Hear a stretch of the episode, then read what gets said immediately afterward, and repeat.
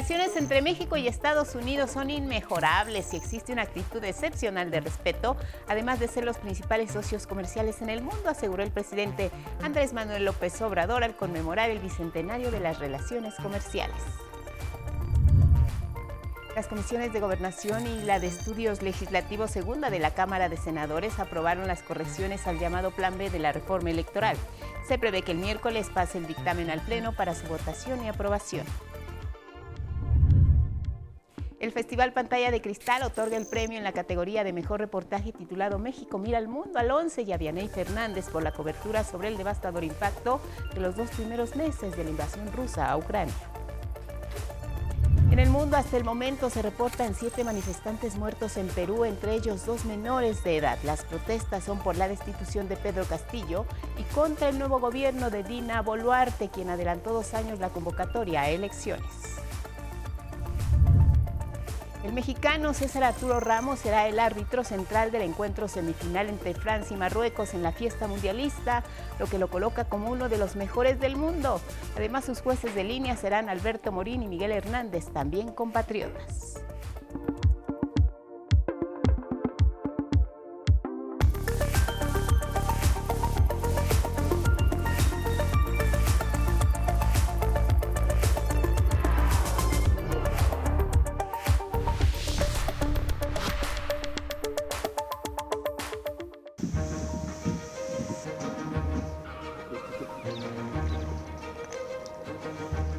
Imagínense los nadadores al aire, se sumergen en aguas casi heladas en Londres después de la primera nevada del invierno.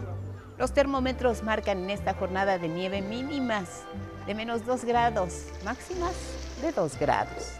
Sin embargo, a ellos no les importa, se sumergen en las gélidas aguas. Dicen que lo hace agradable porque es tan crujiente y limpio sentir este tremendo frío. Después aseguran que es una grata experiencia nadar en el lago de Soliuhul.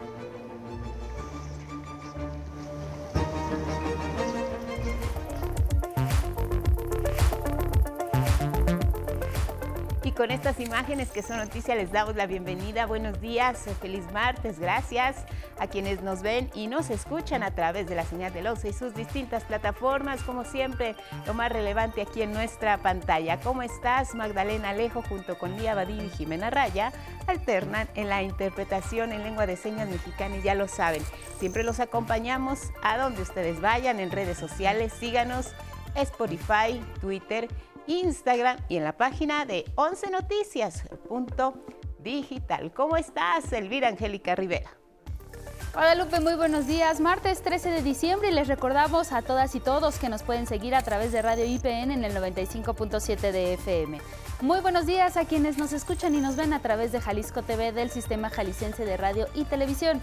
También estamos en Radio Universidad Veracruzana 90.5 de FM y le invitamos a que nos comparta su opinión y sus comentarios con el hashtag 11 Noticias. A lo largo del tiempo, el ONCE ha buscado presentarle una opción en los medios de comunicación, mostrarle una mirada diferente del acontecer de México y el mundo, donde sea manifiesta la mirada politécnica que ahora se acercó al conflicto de Ucrania, mirada que ha sido galardonada en los premios Pantalla de Cristales. Paola Peralta con los detalles.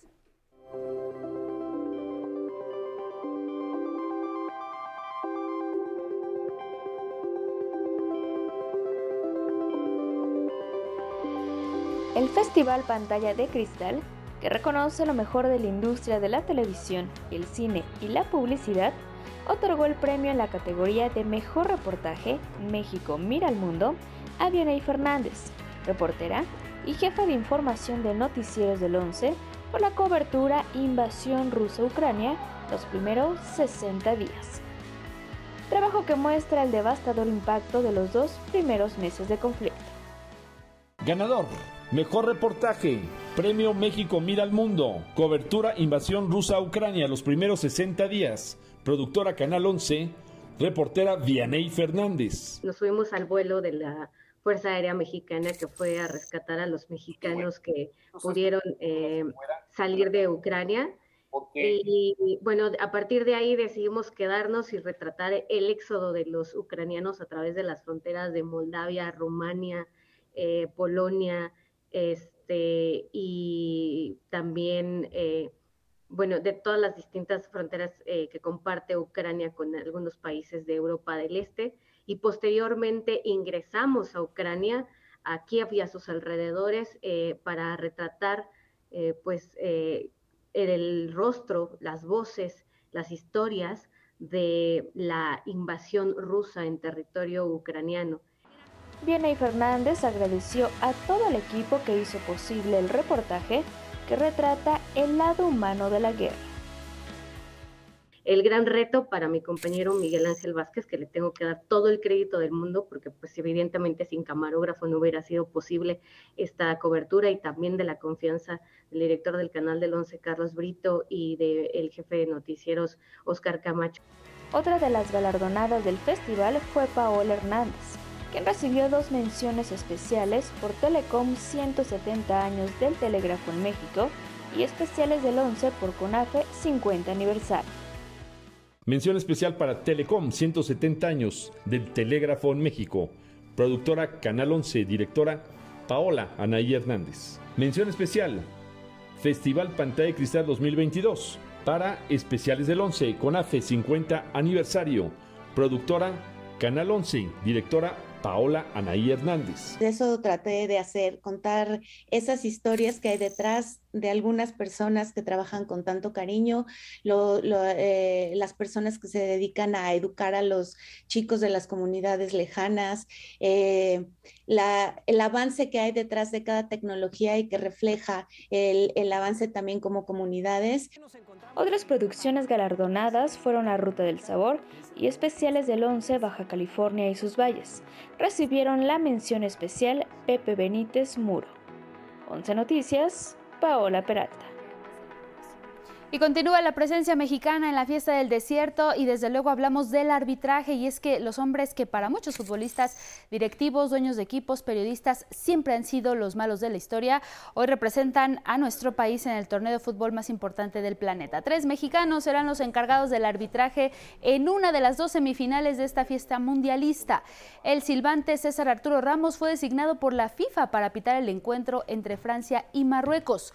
Sus jueces de línea serán Alberto Morín y Miguel Hernández, también compatriotas. Con esta designación, Ramos es reconocido como uno de los mejores árbitros del mundo y también uno de los que mejor desempeño ha tenido a lo largo de este torneo. Qatar se convirtió en el segundo mundial donde el mexicano ha tenido actividad. El primero fue Rusia 2018, donde trabajó en tres partidos, el más importante Uruguay frente a Portugal en octavos de final. Ahora en Qatar tendrá su cuarta actuación como árbitro central después de estar en los encuentros Dinamarca-Túnez, Bélgica-Marruecos y Portugal-Suiza. El silbante mexicano se convertirá en el cuarto compatriota en pitar una semifinal de un mundial. El primero fue Antonio Márquez en 1986. Después fue Armando Archundi en 2006 y en 2014 Marco Antonio Rodríguez. Aunque no podrá estar en la final como juez central, pitar una semifinal de este calibre ya lo pone en la historia del arbitraje mexicano y mundial. Vámonos ahora con otros asuntos. Sabemos que tenemos una frontera compartida de más de 3.000 kilómetros con los Estados Unidos, más de 1.2 millones de dólares es nuestro intercambio comercial por minuto y más de 725 mil millones de dólares anuales en comercio. Muchos ámbitos que forman esta compleja relación y fructífera también con el vecino país. El presidente Andrés Manuel López Obrador conmemoró así los 200 años de las relaciones diplomáticas México y Estados Unidos. Armando Gama.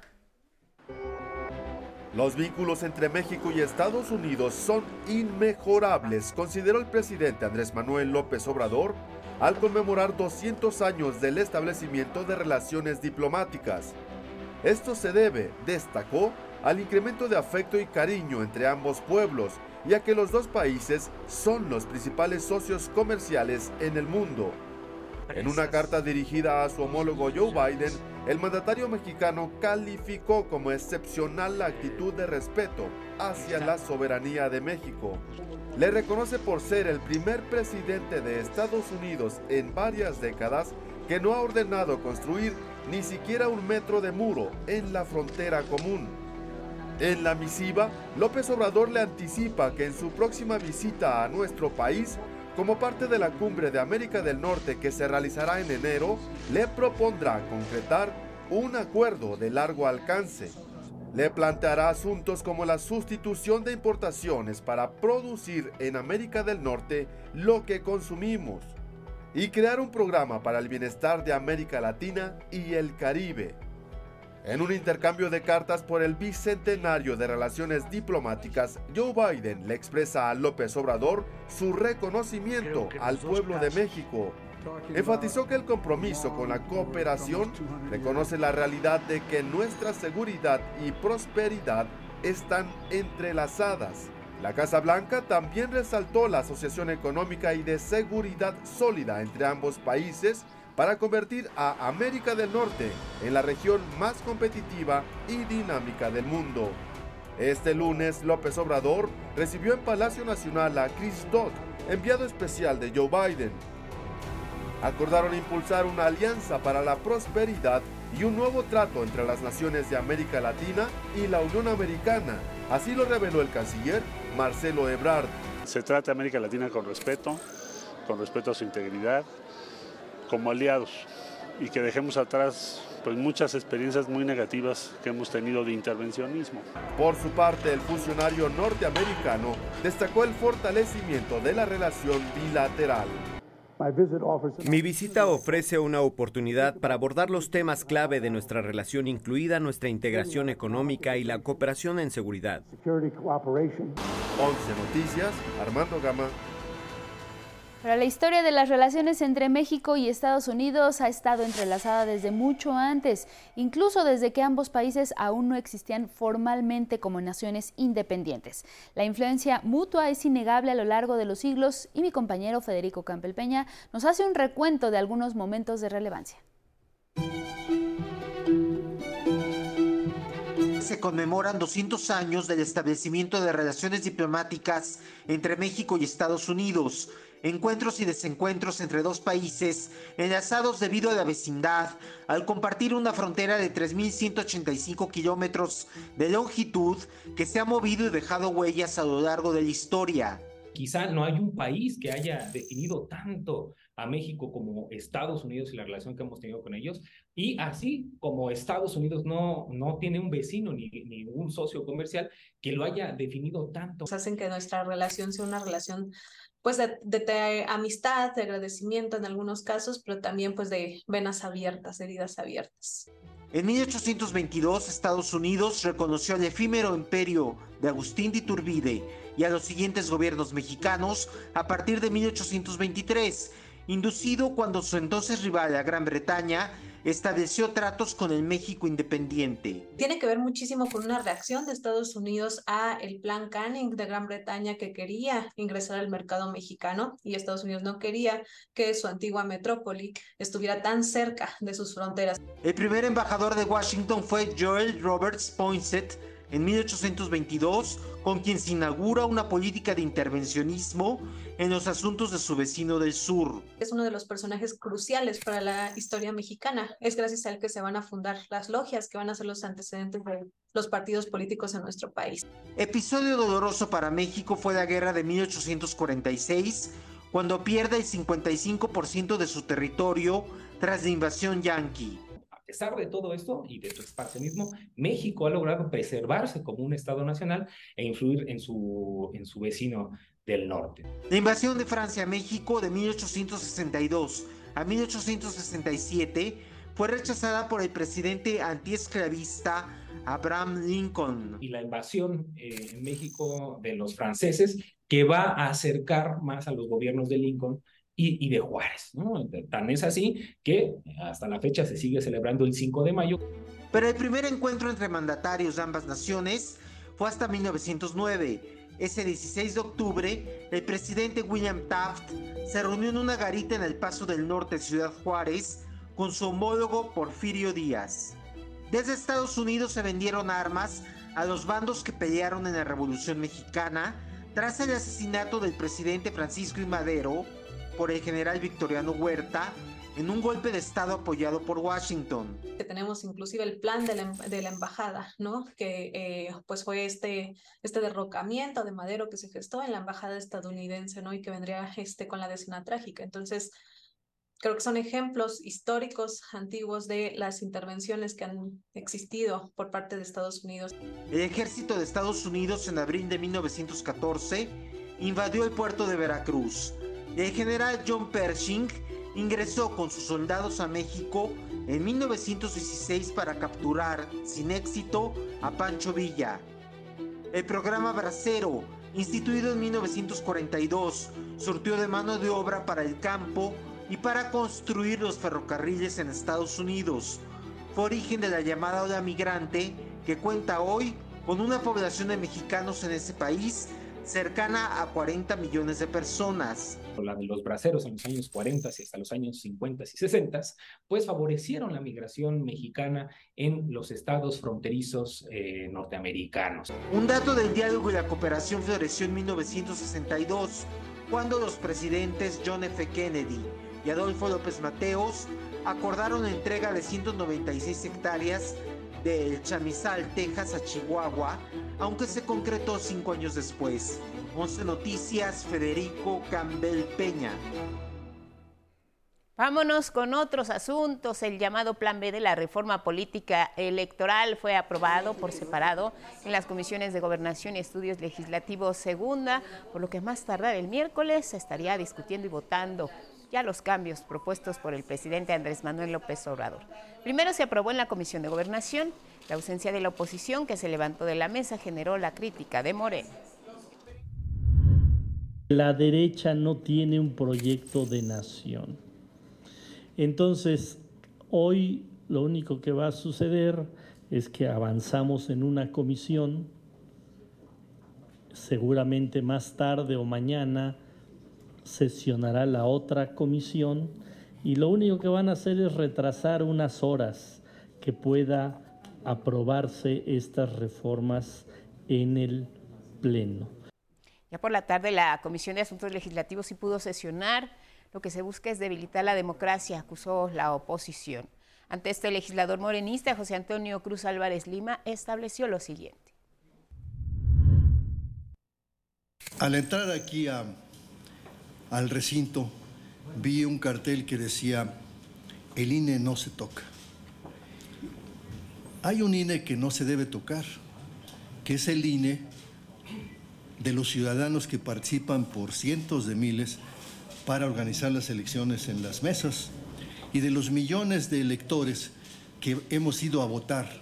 Lo que no es intocable es la burocracia que se ha adueñado del nombre del INE, que ha secuestrado al nombre del INE, dos o tres consejeros protagónicos compulsivos. La votación fue siete a favor, tres en contra y una abstención. En otros asuntos, la conmemoración de la Virgen de Guadalupe no solo se ofició en la Basílica del Tepeyac, también en la de San Pedro, en el Vaticano, donde el Papa Francisco encabezó la Santa Misa en honor a la también llamada Virgen Morena, emperatriz de América y patrona de Filipinas. El pontífice destacó que este año la celebración se realiza en un momento difícil para la humanidad. Es un periodo amargo, repleto de fragores de guerra de crecientes injusticias, carestías, pobreza, sufrimiento. Hay hambre. Y aunque este horizonte aparezca sombrío y desconcertante, ella vino para acompañar al pueblo americano en este camino tan duro de pobreza, explotación, colonialismos socioeconómicos y culturales. La Virgen Morena también es venerada en Estados Unidos. Miles de peregrinos acudieron al santuario de Nuestra Señora de Guadalupe en Chicago, donde le cantaron y realizaron misas en su honor.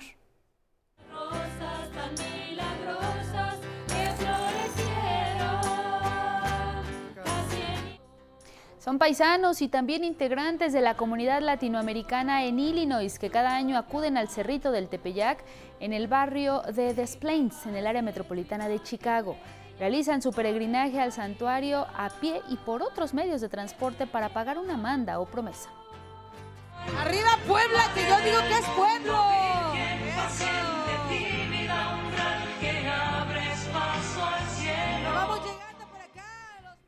Por por desgracia, no todo en las celebraciones del 12 de diciembre fueron festejos y fue alegría. Dos tragedias ocurrieron fueron en las primeras horas del lunes durante precisamente la conmemoración de las apariciones de la Virgen de Guadalupe. En Nopaltepec, el Estado de México, al menos una persona fallece, 26 resultan heridas tras la explosión de cohetes que eran transportados en una patrulla municipal durante una peregrinación. Los heridos fueron transportados a hospitales en el Estado de México y también aquí en la Ciudad de México. Otra tragedia fue la que ocurrió en Querétaro. También una explosión de pirotecnia deja 14 personas heridas. Se encontraban congregadas por los festejos de la Guadalupana. El siniestro ocurrió en el exterior de una parroquia, esto fue en la colonia Felipe Carrillo Puerto. Autoridades de protección civil informaron los organizadores no contaban con permisos para el uso de fuegos artificiales y el estallido se debió a un mal manejo de la pólvora.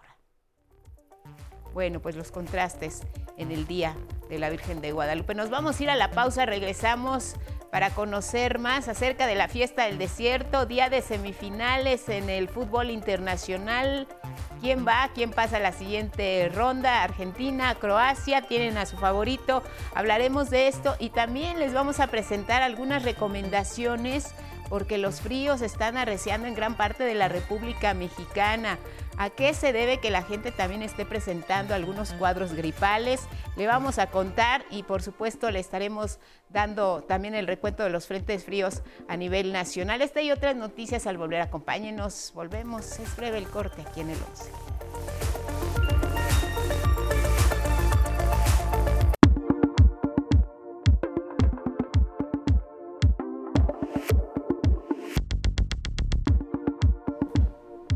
Muy buenos días, ahora vamos con la información deportiva y precisamente en la última semana de este torneo ya están listas las semifinales. Las cuatro mejores selecciones del mundo buscarán este martes el boleto al partido más esperado, la gran final. Este día a la una de la tarde, Argentina de Lionel Messi enfrentará a Croacia. La albiceleste viene de ganar en cuartos a Países Bajos en penaltis, donde el portero Emiliano Martínez fue el héroe al detener dos tiros. Messi buscará llegar a su segunda final y ganar el ansiado título, el único que le hace falta en su carrera profesional. Por su parte, Croacia sorprendió al dejar fuera al máximo favorito, Brasil, también en tanda de penaltis. Los croatas actuales subcampeones del mundo buscarán repetir lo realizado en Rusia 2018 y llegar a su segunda final consecutiva. Y en la otra llave, la actual campeona del mundo, Francia, venció a Inglaterra 2 a 1 en una llamada final adelantada y continúa su paso firme rumbo al bicampeonato. Enfrente tendrá a la gran sorpresa de esta justa mundialista, al caballo negro del torneo, Marruecos, la primera selección africana en la historia de llegar a esta instancia. Y ahora vamos con información deportiva de nuestro país. Con 10 de los 18 clubes de la Liga MX, este lunes comienza la Copa por México como parte de la pretemporada rumbo al Clausura 2023 que iniciará el 5 de enero. En el grupo A están América, Pumas, Toluca, Cruz Azul, Necaxa y en el B, Chivas, Atlas, Tigres, Mazatlán, Santos y la final de este torneo será el 30 de diciembre. Y en la semana 14 de la NFL revisemos algunos de los resultados más importantes de este fin de semana.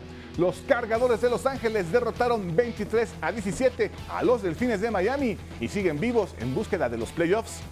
Los 49 de San Francisco, aún con coreback sustituto, pelearon 35 a 7 a los Bucaneros de Tampa Bay de Tom Brady. Los Vaqueros de Dallas continúan con paso firme y derrotaron 27 a 23 a los Tejanos de Houston. Los Jaguares de Jacksonville también dieron la sorpresa y vencieron 36 a 22 a los Titanes de Tennessee. Panteras de Carolina también sorprendieron al ganar 30 a 24 a los Halcones Marinos de Seattle. Y finalmente, en el cierre de la semana, los Patriotas de Nueva Inglaterra derrotaron a los Cardenales de Arizona 27 a 13. Y hasta aquí la información deportiva, Guadalupe.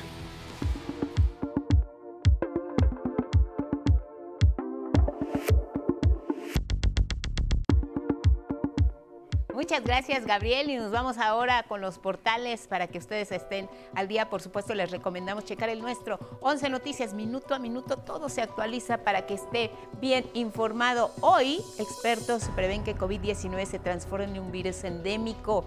Esto dice nuestro portal y asegura que el virus circulará y hará resurgir regularmente la enfermedad, pero también advierten que aunque al menos 90% de la población mundial presenta alguna forma de inmunidad, y hay las condiciones para que surja una nueva variante. Constantemente está mutando el virus de la COVID-19. Si quiere más información, Once Noticias se la presenta. La página web otra a su consideración es eh, Polemón, la Organización para la Cooperación y el Desarrollo Económicos dice, reconoce que México con AMLO crece sorpresivamente. La OCDE aumentó sus perspectivas de crecimiento para nuestro país y así lo presentan también en esta fotografía 2022 y 2023, los años en que los integrantes eh, y los inversionistas vieron a México como un país que se expande. En el tercer trimestre del año, la economía creció 1.8%, la media de sus socios se mantuvo en 0.4%. Así las condiciones económicas en México contra línea. Y a propósito precisamente de la semifinal del día de hoy, fútbol entre la esclavitud moderna, la corrupción y el lucro, dice Contralínea. Expertos están señalando que precisamente el fútbol profesional es ante todo un negocio que se ve manchado por el amaño de partidos, múltiples actos de corrupción que incluso llegan a los directivos del más alto nivel de la FIFA y de la Femex Food y Qatar no ha escapado de esta situación. Tres portales esta mañana que le presentamos, pero el frío, ¿qué tal? ¿Cómo lo ha sentido? Si hace planes, Alex García nos cuenta el estado del tiempo.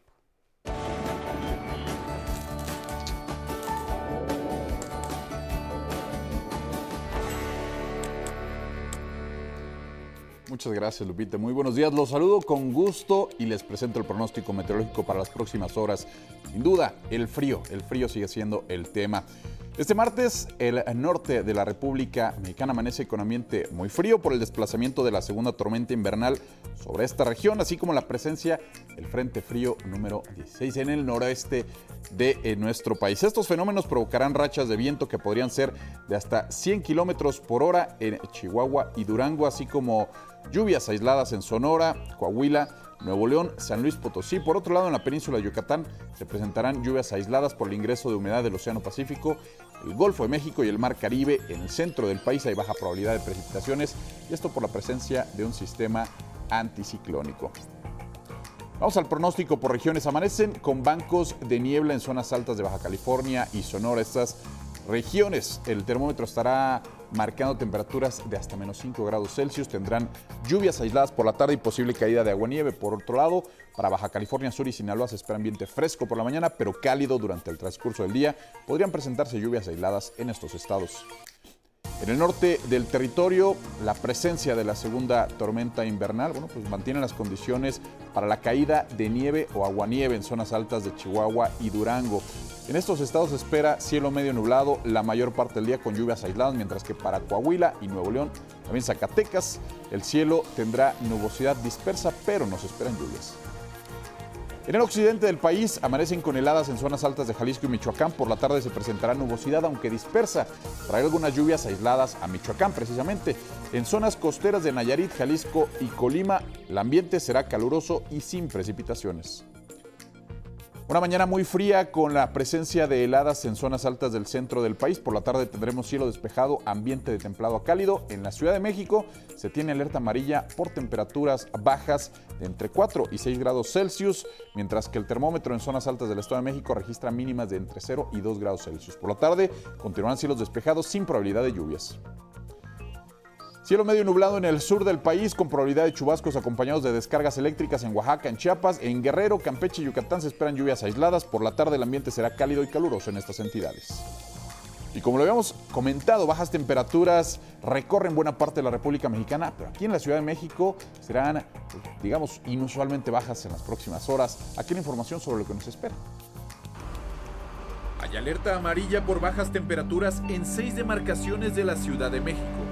La Secretaría de Gestión Integral de Riesgos y Protección Civil Capitalina activó la medida de prevención en Álvaro Obregón, Guajimalpa, Magdalena Contreras, Milpa Alta, Tlalpan y Xochimilco, pues para la mañana de este martes 13 se esperan temperaturas entre los 4 y 6 grados Celsius. Estas condiciones pueden mantenerse durante los próximos días debido a la interacción de distintos fenómenos atmosféricos, como la presencia de masas de aire helado en el norte, la segunda tormenta invernal de la temporada, y especialmente sobre la zona centro, un fenómeno conocido como sistema anticiclónico, que mantiene días despejados y sin lluvias. Pero esta ausencia de nubosidad detona temperaturas más extremas. Para prevenir enfermedades, las autoridades capitalinas recomiendan a la población cubrir nariz y boca, usar ropa abrigadora, evitar cambios bruscos de temperatura, mantenerse bien hidratados y comer frutas y verduras ricas en vitaminas A y C. Además, de usar crema hidratante para proteger la piel del frío. Las bajas temperaturas serán una constante en nuestro país hasta marzo. No obstante, los días más fríos podrían presentarse a finales de diciembre y principios de enero. 11 Noticias. Alejandro García Moreno. Nuestro pronóstico muy puntual para algunas ciudades. Cielo despejado en Tampico, Tamaulipas, la mínima de 20, la máxima de 27 grados. En el Marqués Querétaro, similares condiciones de cielo despejado sin lluvias, mínima de 9, máxima de 21 grados Celsius. Cielo medio nublado pero sin lluvias en Ixtenco, Tlaxcala. Una mañana muy fría con 3 grados como mínima. Por la tarde la máxima será de 21. En Arcelia Guerrero tendrán un día con poca nubosidad pero ambiente cálido. Amanecen con 17 grados. La máxima será de 30. Y cielo nublado pero sin lluvia se prevé en Candelaria, Campeche. Temperatura mínima de 23, máxima de 32 grados Celsius. Le recuerdo que puede consultar el estado del tiempo para el lugar donde usted vive en el portal del Servicio Meteorológico Nacional de la Conagua. Busque la opción pronóstico meteorológico por municipios o escríbanos aquí arroba 11 Noticias TV si desea que su ciudad o municipio aparezca mencionado en esta sección. Así la información del estado del tiempo.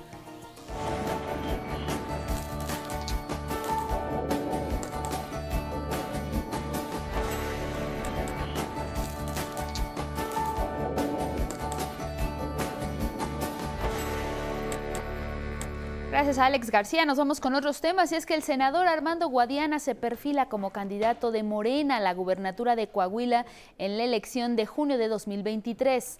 El dirigente nacional de Morena, Mario Delgado, informó que con base en una encuesta interna y dos espejos realizadas por casas encuestadoras, Guadiana resultó como el más reconocido por la ciudadanía sobre sus contendientes Luis Fernando Salazar, Ricardo Mejía Verdeja y Reyes Flores Hurtado.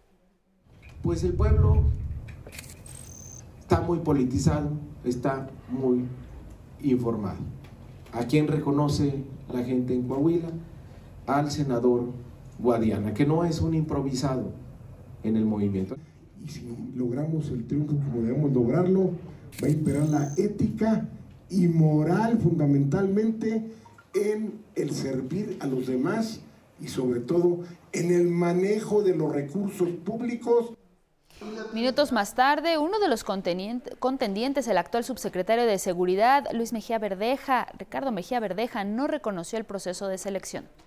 Desconozco esa encuesta porque esa mañana sé que el método de encuestas puede ser un referente, pero cuando se hace bien. Ojalá la elección del candidato de Morena a gobernador sea por voto universal y libre. Es que hay que recordar que en Coahuila el proceso preelectoral a la gubernatura comienza el próximo primero de enero. Y ahora le compartimos la primera parte de una conversación que la maestra Delfina Gómez Álvarez, senadora de Morena, tuvo con 11 Noticias. Nos habló de la propuesta para que el 4 de julio sea declarado Día Nacional de los Animales de Compañía como una forma de promover el respeto hacia los mismos.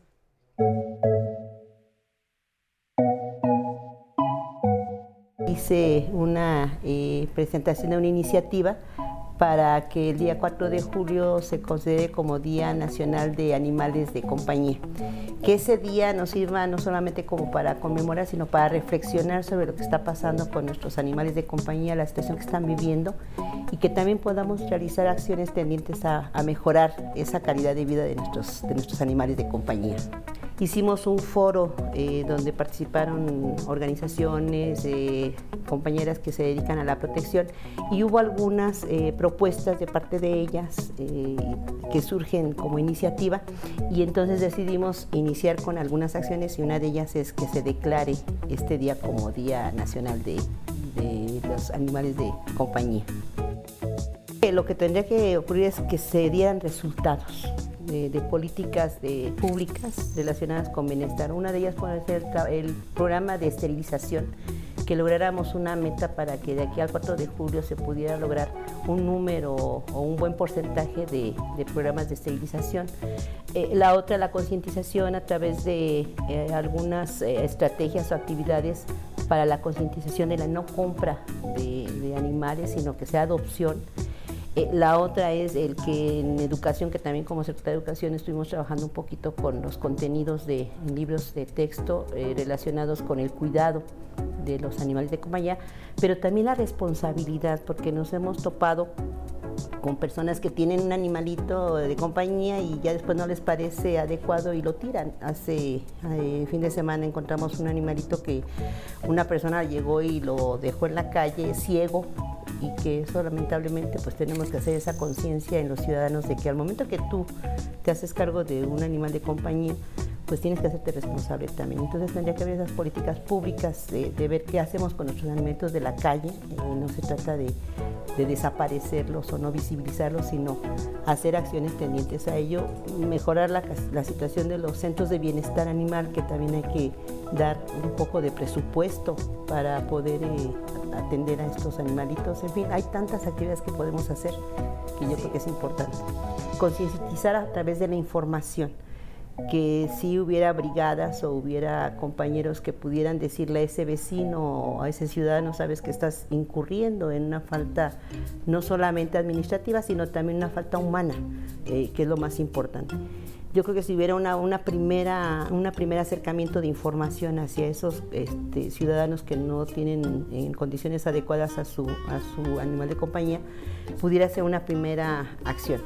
En caso de incurrir, entonces sí yo creo que es importante ya hacer una, eh, un señalamiento ya administrativo, una, una sanción, porque ya está consciente, ya se, le, ya se le informó, ya se le avisó, quiere decir que no entiende, pues entonces sí viene una sanción eh, administrativa o una, este, así que algo más fuerte para que pueda entender que, que también tiene esa obligación. Yo, yo ahorita creo que lo que urge muchísimo y yo convocaría a esa parte de hacer una, una gran jornada de esterilización, pero a nivel nacional y eso ayudaría mucho a erradicar un poquito de la población que tenemos. Esa sería una primera acción.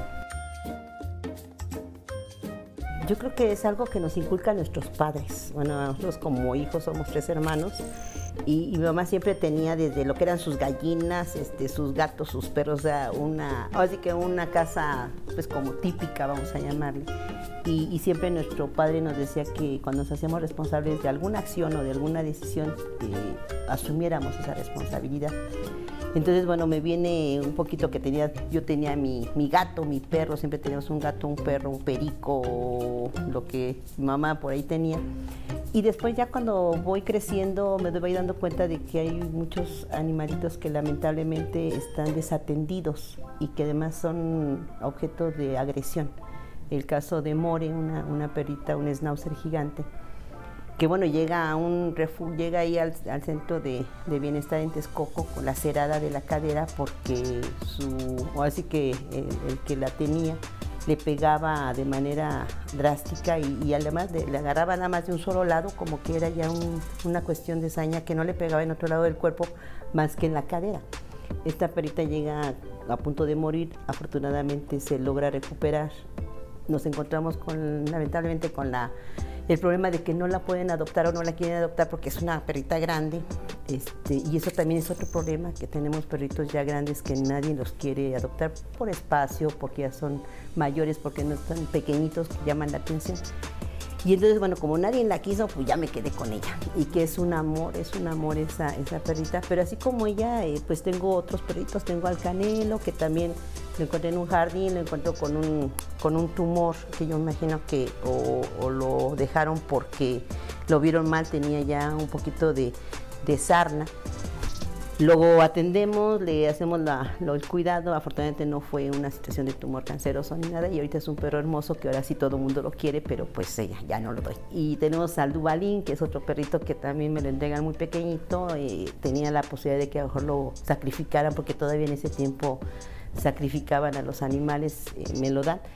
Y es un perrito también muy latoso, pero también que lo, lo quiero mucho. Y está el sultán que me lo encuentro en un puente en Naucalpan, un perrito pequeñito que este, pues estaba lleno de pulgas y todo, pero después se ha convertido en un perro hermoso también. Entonces yo creo que cuando una persona adopta a un, a un animalito, eh, él nos adopta a nosotros y además le damos la oportunidad de tener otro tipo de vida. Yo me pongo a pensar qué hubiera pasado con ese perrito del sultán en el, en el puente, pues lo hubieran atropellado hubiera pasado otra cosa distinta a lo que él está viviendo ahorita. Y pues de gatitos también tengo mis gatitos, tengo a la pelusa, a la onis, a la garrita, bueno, tengo un montón de, gatitos también. Y, me hacen la vida, me hacen la vida. Yo creo que yo soy la que les agradezco mucho a ellos todo el, este, pues todo el tiempo que me dan, toda la tranquilidad que me ofrecen y, la tolerancia, porque también me nos dan los apapachos, me hacen muy feliz también de ellos.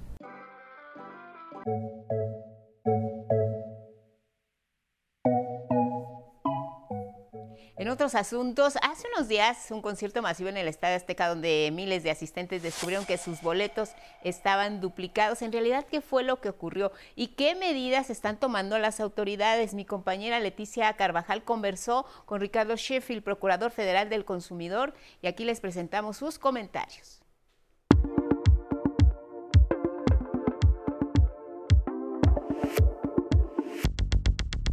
Yo quisiera empezar a preguntarle cuáles fueron las irregularidades que se encontraron durante los dos días de concierto de Bad Bunny en el Estadio Azteca. El viernes fueron 1.600 boletos duplicados emitidos por parte de Ticketmaster. El sábado que tuvimos una intervención directa, porque estuvimos nosotros en todas las puertas eh, con funcionarios en el Estadio Azteca y ahí se redujo a 110. Ahora, ¿existen pruebas de que los trabajadores de esta empresa duplicaron estos boletos? Es probable, pero como fuera, es responsabilidad de Ticketmaster. Si tienen problemas con sus empleados, que los resuelvan, pero le responden al consumidor, punto. Debe de responder a todos los consumidores que se quedaron fuera de este concierto, devolviéndole el 100% de lo que pagó. Esto es el costo del concierto más el, lo que les cobraron por el servicio, que no es poca cosa, y adicional a ello un 20% de indemnización. Y eso es lo que le estamos exigiendo en primera instancia a esta empresa de Ticketmaster. Claro. Ahora, ¿qué medidas se pondrán en marcha? Ya que no solo fue el concierto de Bad Bunny ¿eh? el que presentó estas irregularidades, conciertos como los de Coldplay o Dualipa también tuvieron este mismo problema, procurador. Pero apenas estamos empezando las investigaciones. Lo que sí te puedo asegurar que vamos a llegar hasta el fondo de conocer este caso de Bad Bunny y ver su correlación con otros. Este concierto rompió todo récord en incumplimiento a los clientes más cuando estás hablando de una empresa que no organiza los eventos. Lo que hacen es la logística del boletaje y cobran bastante por ello. Hace unos años había dos empresas dedicadas al boletaje, ahora solo hay una. Hace unos años, cuando había competencia, la comisión cuando mucho era el 8, ahora llega hasta más del 20% en algunos casos. Y hasta la risa te quieren cobrar. Entonces, en esta situación, estaremos analizando todas las acciones que se puedan realizar para eh, poner en orden a esta empresa transnacional. Pero adicional a ello, debe haber una intervención de la Comisión Federal de Competencia Económica. hay los números y la evidencia de que se están suscitando prácticas monopólicas y por eso se distorsiona el mercado en este servicio de la emisión de boletos. Ahora, procurador, hasta el momento, ¿cuántas personas han levantado su denuncia? A 110 del sábado, porque ahí estábamos, y, del viernes de las 1.600 van un poquito más de 200 y pueden seguirlo haciendo. Estamos abiertos a formalizar todas. E incluso alguien que en este año haya sido afectado por Ticketmaster puede adherirse a cualquiera de los procesos que tenemos abiertos. Y lo hace llamando al teléfono del consumidor 55 55 68 87 22 o a nuestra página www.profeco.gov.mx. Procurador, le agradezco muchísimo por esta entrevista y bueno, pues así que si usted fue víctima de fraude en el concierto de Bad Bunny o bien de algún abuso en otro evento de entretenimiento, puede sumarse a la acción colectiva contra Ticketmaster en los teléfonos de la Procuraduría Federal del Consumidor que aparecen en este momento en su pantalla.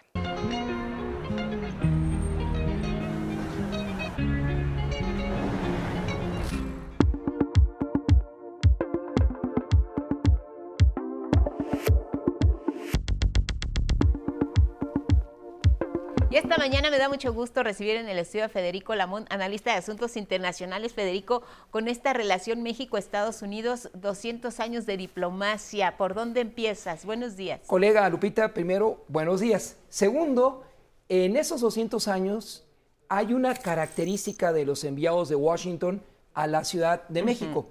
Vamos a un lado a Poinsett para aprovechar el tiempo. Y son tres embajadores los que llevaron a la agenda a un momento punzocortante. Uno de ellos, Charles Pascual, cuando a través de Wikileaks se reveló que tenía su misión un propósito de intervención directa al cuestionar instancias que no le competen porque la Convención de Viena sobre agentes diplomáticos y consulares, de la cual México es país miembro desde 1961, dice eso. Ningún representante puede intervenir en temas internos de otro país y Charles Pascual lo hizo y el gobierno mexicano no le aplicó el 33 directamente. Él ya no logró la interlocución con las autoridades de ese momento en la República y abandonó. Eso le complicó al presidente Obama y a Hillary Clinton, quien lo respaldó como secretaria de Estado para la asignatura en México, y el gobierno estadounidense vivió una etapa difícil. Pero antes que él, John Gavin Pablos, el embajador que fue designado por Reagan y exactor de Hollywood, en el año de 85, el momento más crítico de la agenda bilateral, pasó la raya de la Convención de Vienas y dijo directamente, en México existen problemas de una magnitud que lo llevaron a dimitir a un año antes de que formalmente eh, él acabara su misión. Fue el embajador estadounidense con mayor periodo de Estados Unidos en México, porque él presentó sus cartas credenciales al gobierno mexicano en 1981 y en 86 se retiró por una razón, Lupita, que se desconoce. Llegó el expresidente Jimmy Carter a México y no lo recibió, como ocurrió este evento recientemente, y lo platico para concluir, y en ese momento el eh, presidente Reagan fue informado por el secretario de Estado George Pratt Schultz acerca de la descortesía que su embajador manifestó hacia el presidente Carter y el presidente Reagan, con todo el dolor, porque así lo expresó, eh, la esposa del presidente eh, Reagan era también muy cercana a Gavin, dijo, te vas. Y en ese momento llegan a México otros dos embajadores que culminan una etapa importante de la agenda bilateral con otro muy alto, Jeffrey Davidow, quien también intervino en temas directos de la agenda México-Estados Unidos. Dentro de estas representaciones diplomáticas, Federico, ¿con qué etapa y con qué momento de la relación México-Estados Unidos te quedas? Con la actual, pero a través de Ken Salazar, conoce la visión como excongresista, pero más sin ser embajador, pero el enviado especial del eh, presidente Biden, Todd, porque fue un embajador antes de Asuntos Especiales, fue senador con él y coincidió en la Cámara Alta en temas tan críticos, el de Connecticut y el presidente Biden por Delaware, cuando ambos aprobaron la intervención al presidente George Bush en Irak. Nos quedan 30 segundos, Federico. Viene Joe Biden a México el próximo año junto con Justin Trudeau de Canadá y el presidente Andrés Manuel López Obrador por parte de México. Una recepción importante que no se logra desde hace dos décadas cuando el presidente López Portillo en Cancún recibió al primer ministro, padre del actual primer ministro, y por supuesto también a Ronald Reagan en Cancún, México. Bueno, pues estaremos hablando del tema en su momento también. Muchas gracias, Federico. Te vemos la próxima. Colega Lupita, muchas gracias. Buen día a nuestra audiencia también. Gracias, Federico Lamón. Pausa y volvemos.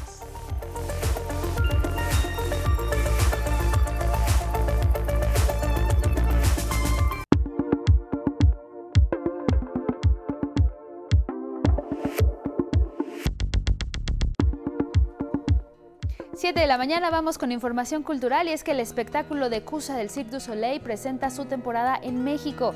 El famoso show Hay un mexicano, Rodrigo Yáñez, que conversó con 11 Noticias sobre su sueño hecho realidad. Pertenecer a una de las compañías más reconocidas en el mundo del espectáculo circense. Paola Peralta nos cuenta. Más de 100 personas de 24 nacionalidades le dan vida al espectáculo de Cusa del Cirque du Soleil. Entre ellos se encuentra Rodrigo Yáñez, el único mexicano que actualmente forma parte de esta compañía. El representar a México y poner la bandera en alto en la carpa es de mucho orgullo y de mucha energía y sobre todo estar aquí en México, en mi país, en el país donde nací, todo es algo increíble y el hecho de compartir esta cultura y pasión mexicana con la gente internacional es maravillosa. Originario de Mérida, Yucatán, Yáñez forma parte del equipo de Stage Manager, una área importante que se encarga de engranar la parte técnica con lo artístico. Eh, básicamente somos los intermediarios en la comunicación entre los dos departamentos. Vemos siempre por las necesidades del show y tratamos siempre de trabajar en equipo para que así los artistas puedan tener su equipo en las mejores eh, condiciones posibles. Desde que era niño, Yáñez quedó sorprendido al observar las acrobacias y los actos de magia que se presentaban bajo la carpa de circo. Por ello, al terminar la universidad buscó la manera de formar parte de la familia circense creo que fue un sueño que nunca vi venir tan pronto. Eh, pues digo, tengo 24 años ahorita y creo que todo se generó muy rápido y sobre todo después de la pandemia fue como que, uff, bueno, ya creo que ese sueño se acabó, pero conforme fue pasando el tiempo y todo se fue, todo fue retomando su camino y las oportunidades empezaron a llegar y el camino se empezó a abrir, dije, wow, ¿qué es esto? Eh? ¿Qué clase de magia es esto? ¿no? Estar en contacto con los técnicos, los artistas y sobre todo con la gente es la motivación de Rodrigo Yáñez. Que es algo de que te hace sentir de orgulloso y te hace sentir, ok, por eso estoy aquí haciendo lo que hago, haciendo que la gente sueñe y es muy, muy, muy bonito. Con imágenes de Jorge Bejarano y Carlos Izquierdo, 11 Noticias, Paola Peralta.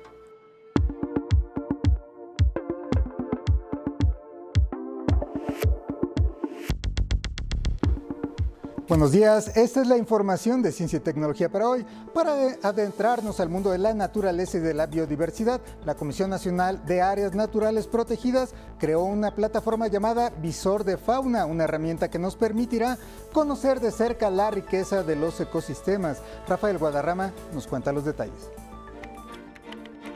Un simple clic puede despertar el chispazo necesario de amor a la naturaleza, desplegar una fotografía, abrir un video navegar por el sitio Visor de Fauna de la Comisión Nacional de Áreas Naturales Protegidas.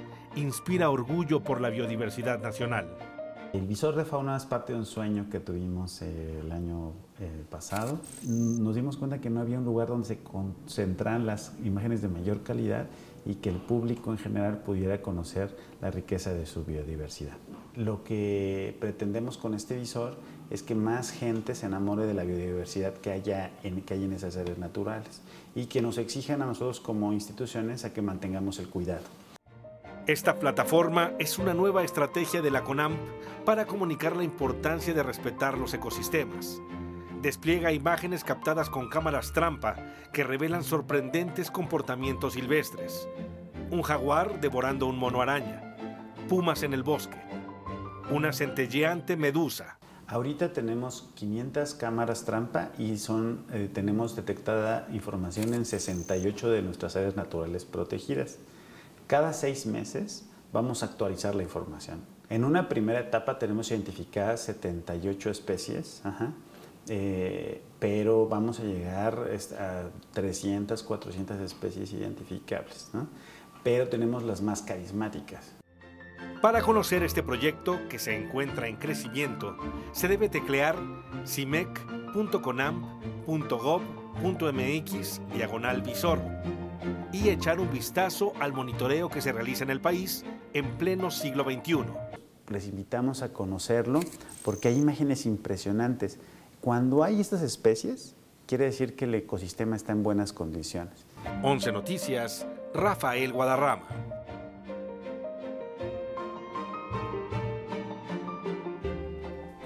Y es la principal causa de muerte en México. Nos referimos al infarto o ataque al corazón, del cual mueren en nuestro país casi 180 mil personas al año, de acuerdo con la Secretaría de Salud Federal.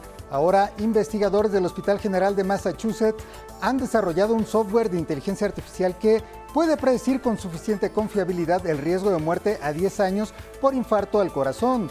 El equipo dirigido por Hakib Weiss alimentó al sistema con 11.000 radiografías de pacientes y encontró que casi el 10% de los pacientes sufrieron un ataque cardíaco o un accidente cerebrovascular dentro de los 10 años posteriores a una radiografía de tórax.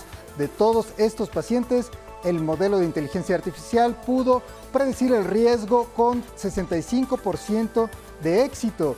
Parece poco, pero calcular un riesgo con esta confiabilidad puede salvar cientos de miles de vidas en los siguientes años. Los resultados se acaban de publicar en la revista Cardiovascular Imaging. Y esto fue todo en la información de ciencia y tecnología para hoy. Que pase usted un buen día.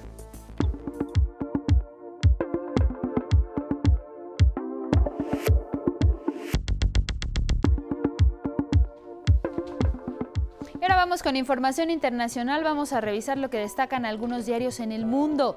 En Reino Unido, The Guardian publica hoy en sus ocho columnas un informe del gobierno culpa de la crisis del Sistema Nacional de Salud a una década de negligencia y asegura que fue una época de abandono de las administraciones conservadoras que debilitaron el sistema de salud hasta el punto que complica revertir la fuerte acumulación de atención de 7 millones de pacientes. En otra información señala que científicos saludan al santo grial de la energía nuclear. Los investigadores han logrado un gran avance en la búsqueda de una fuente de energía casi ilimitada, segura y limpia. La foto principal de este diario se observa la colocación de ofrendas. Esto luego de que tres niños de 11, 10 y 8 años fallecieran al caer a través del hielo en un lago de Solihull. Uno más, un menor más, lucha aún por su vida. Nos vamos a Estados Unidos con The Wall Street Journal que dice que la participación en la Bolsa de Londres le da a Microsoft un punto de apoyo en las finanzas. En otra información señala que el acuerdo por 28 billones de dólares por la venta de la empresa de biotecnología Amgen supera cualquier adquisición de gigantes de las drogas. La imagen principal de este diario se observa un aspecto de las protestas en Perú en contra del nuevo gobierno que adelanta ya elecciones. Nos vamos hasta Argentina con el Clarín, su nota principal. El peronismo comienza a planear su futuro electoral sin Cristina Fernández. Señala que una docena de mandatarios y la cúpula de la central sindical decidieron reorganizar al justicialismo y que la vicepresidenta Cristina y su sector no vuelvan a decidir la estrategia electoral. En otra de sus notas de portada informa que Argentina pide que Pedro Castillo vuelva a la presidencia de Perú a pesar de que Alberto Fernández había manifestado su apoyo a la nueva presidenta peruana Dina Boluarte.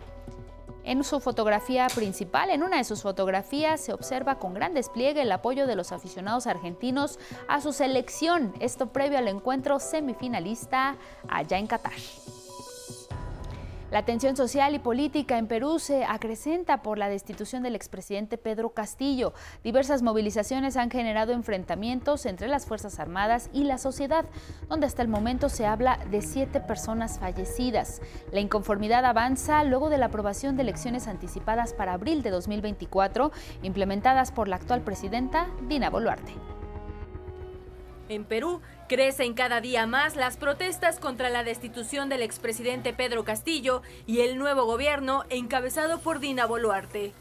A la par, aumenta el uso de las Fuerzas Armadas que han reprimido de forma violenta a los manifestantes, dejando varios muertos por herida de bala, entre ellos dos menores, informó la Defensoría del Pueblo. Hasta el cierre de esta edición se contabilizaban ya siete muertos en las protestas que van en aumento. Uno de los fallecidos fue ubicado en Arequipa y los demás en Apurímac, al sur del país. Ante la presión, la presidenta Dina Boluarte adelantó la convocatoria para celebrar elecciones en abril de 2024, dos años antes de lo previsto por la Constitución. He decidido asumir la iniciativa para lograr un acuerdo con el Congreso de la República para adelantar las elecciones generales para el mes de abril del 2024 Boluarte impuso el estado de emergencia donde se realizaron bloqueos de carreteras en Trujillo, Cusco y en Arequipa. Ahí, 2.000 pobladores tomaron el aeropuerto, el tercero más grande del país. Tras enfrentarse con los manifestantes, las fuerzas de seguridad retomaron el control del lugar. Pero nada detiene el descontento social. Organizaciones campesinas y sociales convocaron a un paro desde este martes. Exigen el cierre del Congreso y la convocatoria inmediata a elecciones. Este mes debería convocarse elecciones nacionales generales para que podamos ah, ya prácticamente, esa sería la condición para poder levantar el paro. En Lima, donde también se realizaron protestas antigubernamentales, la Fiscalía presentó ante el Congreso una denuncia constitucional por presunta rebelión y conspiración contra Pedro Castillo, quien se encuentra detenido en una comisaría de la policía desde el miércoles pasado. En tanto, los gobiernos de México, Colombia, Argentina y Bolivia exhortaron a quienes integran las instituciones de abstenerse de revertir la voluntad popular expresada con el libre sufragio, en referencia a la elección de Castillo en 2021. Los cuatro países aseguraron que el presidente Castillo, desde el día de su elección, fue víctima de un antidemocrático hostigamiento, violatorio del artículo 23 de la Convención Americana sobre Derechos Humanos. Con información de Federico Campbell Peña, 11 Noticias. Regresamos al estudio de Once Noticias para informarle algunas movilizaciones y concentraciones que habrá en la Ciudad de México. El Sindicato Mexicano de Electricistas y la Asamblea Nacional de Usuarios de la Energía Eléctrica marcharán a la Secretaría de Gobernación y lo hacen para exigir la reinserción laboral en la CFE, solicitar la reafiliación de los agremiados al ESME, al Seguro Social y el respeto a su autonomía sindical. Además, la colectiva feminista Libre ya realizará un mitin en la Fiscalía General de Justicia de la Ciudad de México. Esto será a las 4 de la tarde y será por la libertad inmediata de las mujeres activistas detenidas el pasado 15 de abril durante el desalojo de las oficinas de la CNDH. Gracias a quienes nos siguieron a través de esta emisión, a través de Radio Instituto Politécnico Nacional y de nuestras redes sociales. Que tenga un excelente martes. Muy buenos días.